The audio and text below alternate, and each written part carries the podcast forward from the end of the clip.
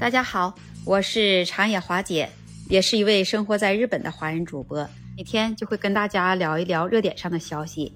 那么今天我就在网上看到大家都在聊这样一个话题，说城市为什么需要夜经济？现在咱就把这个话题来展开，跟大家来聊一聊，说说这个夜经济对于这当地的城市有多重要，特别是在疫情这几年。各大城市的经济也都受到了疫情的影响，也都非常的不景气。目前随着这开放，这城市里的夜生活也就开始恢复起来了。现在又开始这研究用呃人们夜生活的消费来发展着夜经济。一般的城市里的夜生活都是从晚上六点开始，到第二天早上凌晨的两点之间。发展夜经济呢？你可以成为能带动当地城市的经济支柱和城市发展的重要性，来加强扩大消费，来提升城市的总体收益。因为在当今的社会，随着人们消费的能力的提高，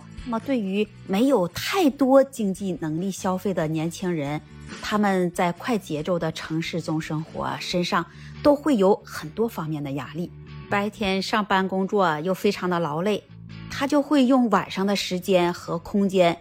呃，用作消费的形式来释放他自己身上的压力。除了这些消费的群体，那么还有一些，呃，那就是有钱人，像那些富二代呀，或者是高收入的群体，他们过这种现代化都市夜消费的生活，对他们来说啊，他们认为这是一种时尚的生活方式。从这些的消费群体当中。那从而就产生了一种夜经济的社会现象，也体现出了当地城市的生活消费水平和城市的经济发展水平。因此，我们也看到了居民生活的质量有多么的繁荣，有多么的丰富多彩。要说起这夜经济，它也就是变相把各类的店的营业时间给延长了，那也就等于扩展了经济活动的发展空间。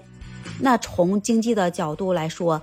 那发展夜经济对于居住在城市的民众们来说，有助于增加就业的机会，也会为城市带来产业发展的机会。像有一些人，他劳累了一天了，到了晚上，呃，和好友在一起聚一聚，赏一赏夜景，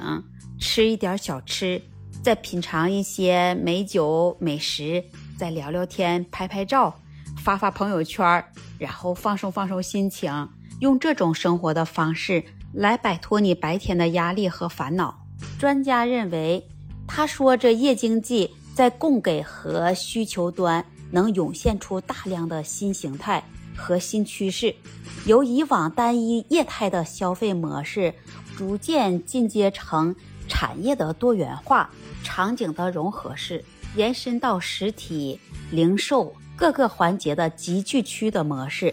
那从而呢还会实现资源节约的利用。对于整体来说，它能提高一定的效益。我们可以理解为，在将来作为一种更高级的形态集聚区，将是夜经济实现高质量发展的战略突破口。在发展夜经济中，我们国家有许多城市也都在创新上做勇敢的尝试，利用新技术。创新管理方式，比如说科技创新、文化创新，用新的理念来改变当前的单一模式。夜经济持续发展呢，它也会给消费者来带来新的感受，会让更多的消费者养成这夜生活的习惯。那么目前在我们国家的各个城市，现在都在提倡发展这夜经济的生活。我们国家之大，民族之多。在不同的城市当中，他们有更多的文化内涵和地方的特色，